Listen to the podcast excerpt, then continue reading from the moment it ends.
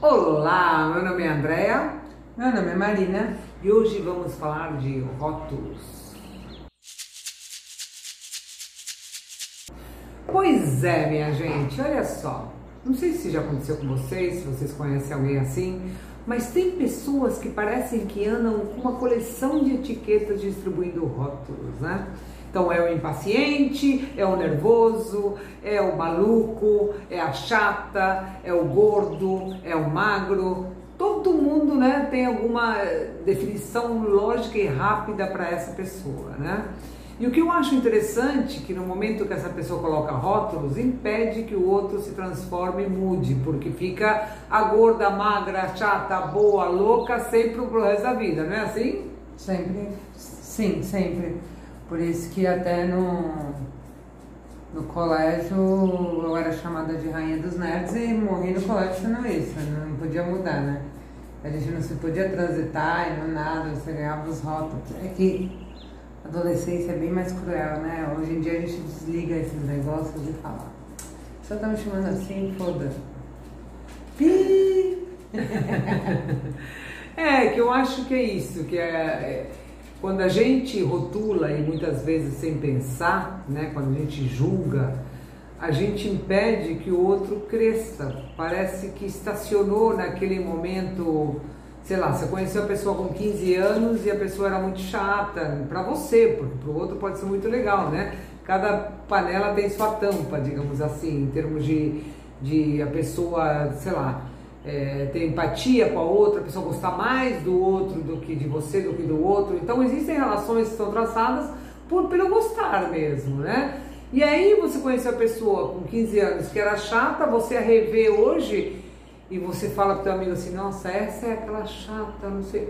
Puxa, passaram-se, sei lá, 30 anos, se você vai continuar, não vai dar oportunidade da pessoa se expressar, não vai dar oportunidade da pessoa falar com você, mostrar seu lado, mostrar tudo que ela cresceu, vai continuar sendo chamada daquele nominho que há 230 anos era chamada, né? É, o rótulo tem esse problema, né? Porque ele é vinculado muito a coisas negativas. Então, quando você é rotulado, ou você é, fica conhecido com isso, como ela tá falando, né? E você não dá o direito ao outro de mudar. Então, o problema do rótulo é, é, é esse tipo de. Como chama? Pejorativo, né? Pejorativo. De, de, de fazer coisas pejorativas. Por exemplo, também uma coisa que é interessante. Você identificar alguém por uma característica que você rotulou. Do tipo. Você conhece aquela pessoa? A pessoa quem é? Aí você tenta não pegar a característica mais importante dela e rotular. Como, por exemplo, a gorda da nossa sala. Vira referência, né? Vira referência. Ah, Ah, do lado da gorda, atrás da gorda, pra frente da gorda, né? Assim que é, né? E esse negócio da gente sempre etiquetar as pessoas é, é, faz com que as pessoas se machuquem demais. A gente não percebe o quanto a gente está machucando outra pessoa quando a gente etiqueta ela, rotula ela. E isso é uma coisa que a gente deveria olhar um pouco mais para o outro e parar de ser egocêntrico e ficar falando, ah, a pessoa nem tá ouvindo, a pessoa, ah, meu amigo há 20 anos. Ela tem sentimentos, independente de qualquer coisa, ela tem sentimentos, eu acho. É, e é interessante, né? Eu fui obesa até os 30, né? E sempre foi uma luta pra mim o peso, sempre, sempre. Até hoje não é mais porque desencanei e disse, ah, e justamente quando desencanei eu consegui manter meu peso. Isso é interessante também. Só que depois de 30 anos, eh, depois de, de, de ter emagrecido com 30 anos 20 quilos, eu me peguei num almoço de empresa e tinha uma mulher falando de peso, que estava louca com peso, papapá. E eu disse, ah, é complicado, né? Eu também sou gorda tal. Quando eu falei isso, obviamente, eu falei eu sou gorda porque a mentalidade da gente não, não muda. A gente, se, a, a gente acredita tanto no que a gente ouve e todas as coisas. Eu fui muito, sofri muito bullying na escola, né? E, e na vida também, né? Porque infelizmente a gente fala de ser a vida ser inclusiva, mas né, a gente sabe que não é bem assim. E aí a, a mulher ficou ofendida porque eu falei que era gorda e ela falou, não, você não é gorda, então eu, eu sou o quê então?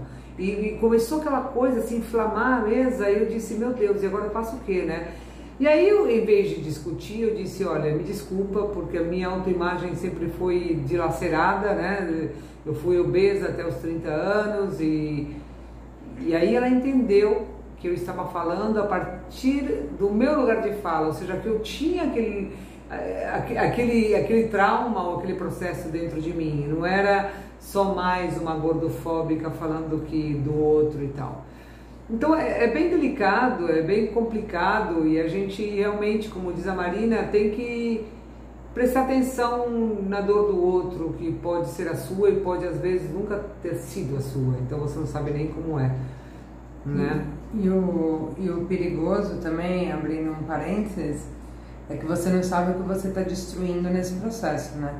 A autoestima da pessoa, é, a, a forma dela enxergar o mundo em questão de trabalho, você vira e fala, você é preguiçoso, você é preguiçoso, você é preguiçoso. Mas se eu acredito que é preguiçoso, por que eu vou me esforçar? Então, assim, tipo, é, você vai, esses rótulos podem transformar a vida da pessoa ao ponto dela continuar a vida dela fazendo uma coisa, porque ela começa a acreditar que aquilo que rotularam ela é real, é, é fatídico, então, para que, eu vou mudar? Então a autoestima vai pro saco, aí tem depressão, aí hoje em dia é muito pior do que quando eu era adolescente. Minha mãe, quando eu era jovem também, que a gente não tinha internet.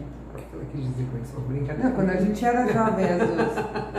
É porque eu já tô rumo aos 40 daqui a pouco. Mentira! Rumo, eu não disse que eu estou. Rumo, rumo aos 40. Então o que eu quero dizer é, os jovens, eles têm o pior é, negócio de sair de, da, da instituição, do clubinho que eles estão, sei lá onde eles estão, e chegam em casa e tudo aquilo que aconteceu vai para casa com eles. Então acaba ganhando outro tipo de, de magnitude que a gente não vivia isso. Eu era, sofria bullying, um monte de coisa no colégio, minha mãe nunca ficou sabendo pela questão de não era espalhado pela internet, ninguém ligava para ela estava falando. É. Eu resolvia sozinha. Então hoje em dia tem muito essa coisa de os rótulos ferirem muitas crianças, muitos jovens, muitos adultos até. Todo mundo, na verdade. Não é legal. Na minha opinião, não é legal rotular ninguém. A gente tentar evitar rotular as pessoas. Isso é o oposto também. Existe. acaba criando certos preconceitos sobre alguns assuntos porque a gente rotula demais ou a gente criou mistificações em cima daquilo. É, eu acho que é feito é chegado o momento, depois de tudo que a gente está vivendo, de aprendermos que antes de abrir a boca temos que olhar, pensar, ver o que, que o outro vai sentir, né? tentar colocar, passar no coração mesmo, deixar de ser aquela coisa impulsiva né? de falar.